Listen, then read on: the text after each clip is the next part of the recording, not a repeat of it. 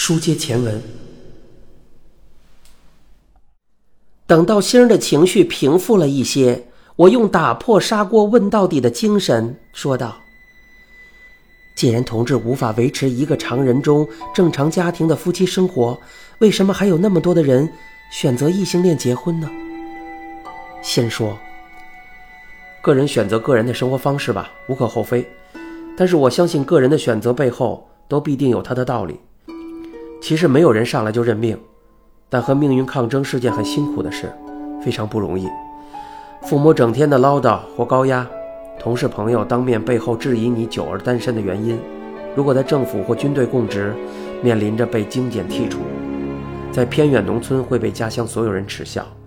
一批批的同志在岁月的磨练中，在时光的沧桑中，仰望着重重高山，俯视着道道悬崖，觉得恐惧。终有一日，他们挺不住了，丧失了抗争的勇气，他们决定投降，咬了牙，认了命，随便找一个女人结婚，以为这样就可以给自己找一条生路。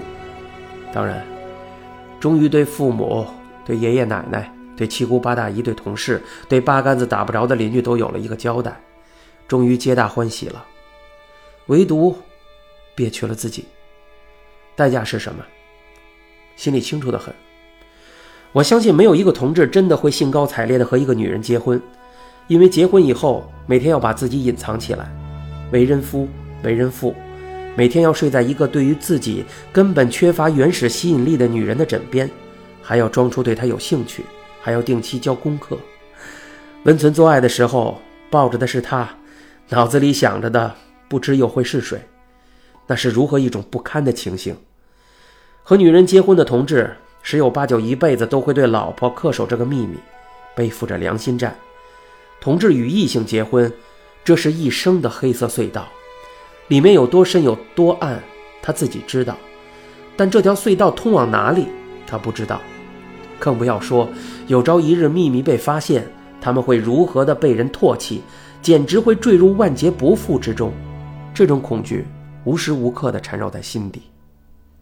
听到这些，我突然对那些不得已而结婚的同志，对他们的苦衷，对他们的处境感同身受。其实被人唾骂的为骗子的他们，承受着更多的心理压力，他们活得更为边缘。但是他们的心理是否健康，他们有没有诉求，却没有人在意。我仿佛看见，在同志的婚礼上，他们的胸前戴着的一朵心中的血刺成的大红花，上面烫着四个金字“已婚男人”。那台上悬木的聚光灯，台下热烈鼓掌的群众，已婚同志转过身去的叹息，滴着血的心，爱着他的那个他的绝望，缠绕在一起，纵横交错，如团乱麻，再也解不开。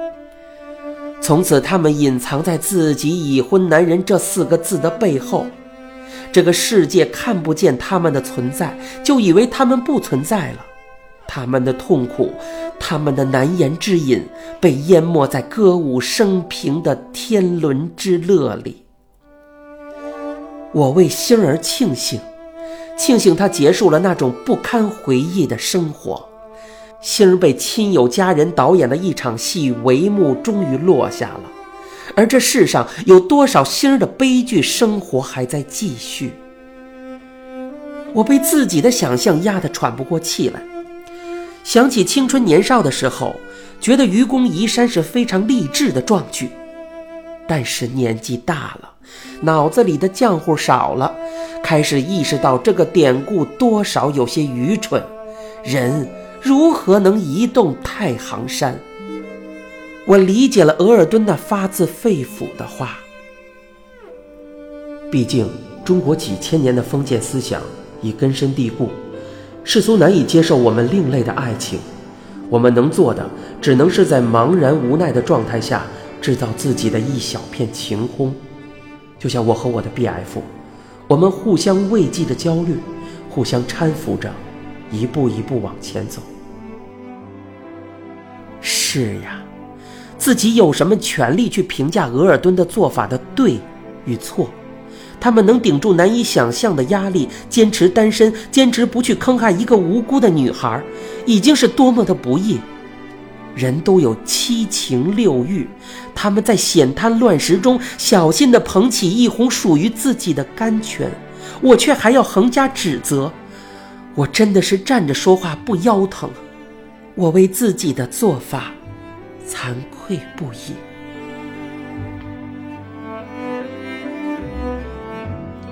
你正在收听的是由老偶原著、一辆松鼠改编并播讲的《我的那些同志孩儿》。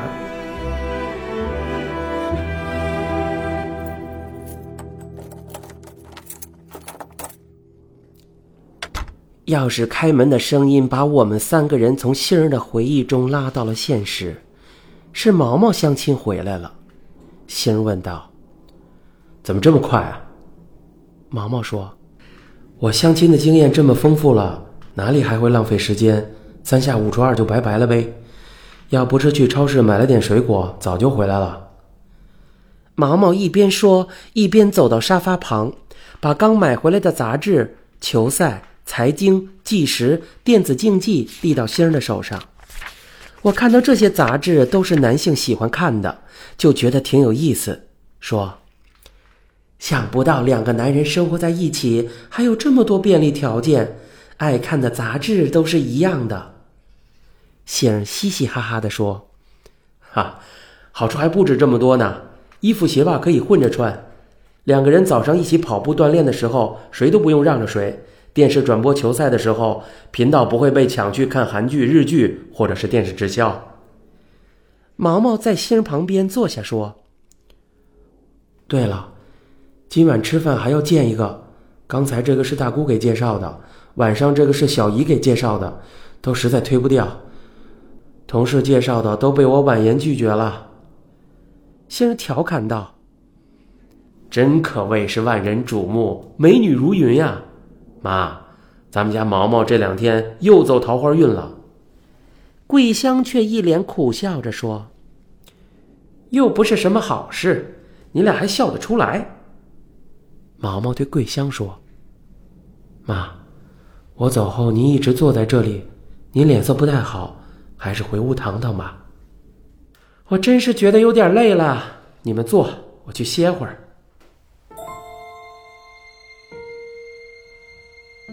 我在一旁听得满头雾水。不是同性恋吗？他们两个不是说在一起生活好几年了吗？怎么还去见女孩啊？毛毛还想结婚，还想倒星儿的覆辙，可是听他们之间的对话，又不像准备找女孩结婚呢。我是一个心里藏不住事的人，一肚子的疑问都写在了脸上。就在这时候，杏儿对毛毛说：“你看，你把莲姨都搞糊涂了。我扶妈回屋，你快跟莲姨解释解释吧。”毛毛说：“莲姨，我还没跟家里出柜，出柜您懂吧？就是我的同志身份没有告诉我的父母家人，还是像小时候藏猫猫一样躲在柜子里，不被人发现，所以大家都认为男大当婚。”就没完没了的给我介绍对象。我说：“是的，父母家人对你是出于关心，我也有儿子，这个我很理解。我问你啊，你和新人交往、朋友，并且共同生活有多长时间了？七年了。七年了，在这么多年里，他们都不知道你已经有了家庭啊。”我一般每周五回家，所以有重大的节日也是回家过，所以父母一直以为我住在宿舍里。哦，那这么重要的事情发生了这么长的时间，做父母的竟然不知道，说明他们对你并不了解呀。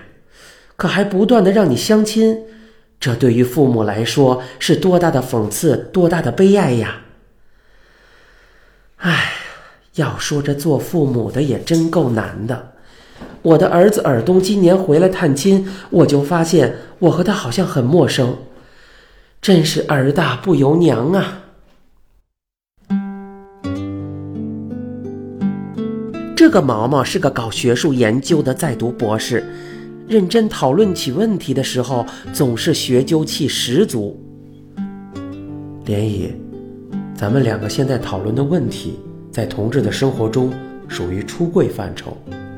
嗯，这个我知道，我的一个博友跟我说过，出轨问题是个很复杂的问题，表面看起来只是一家一户中父母和儿女的问题。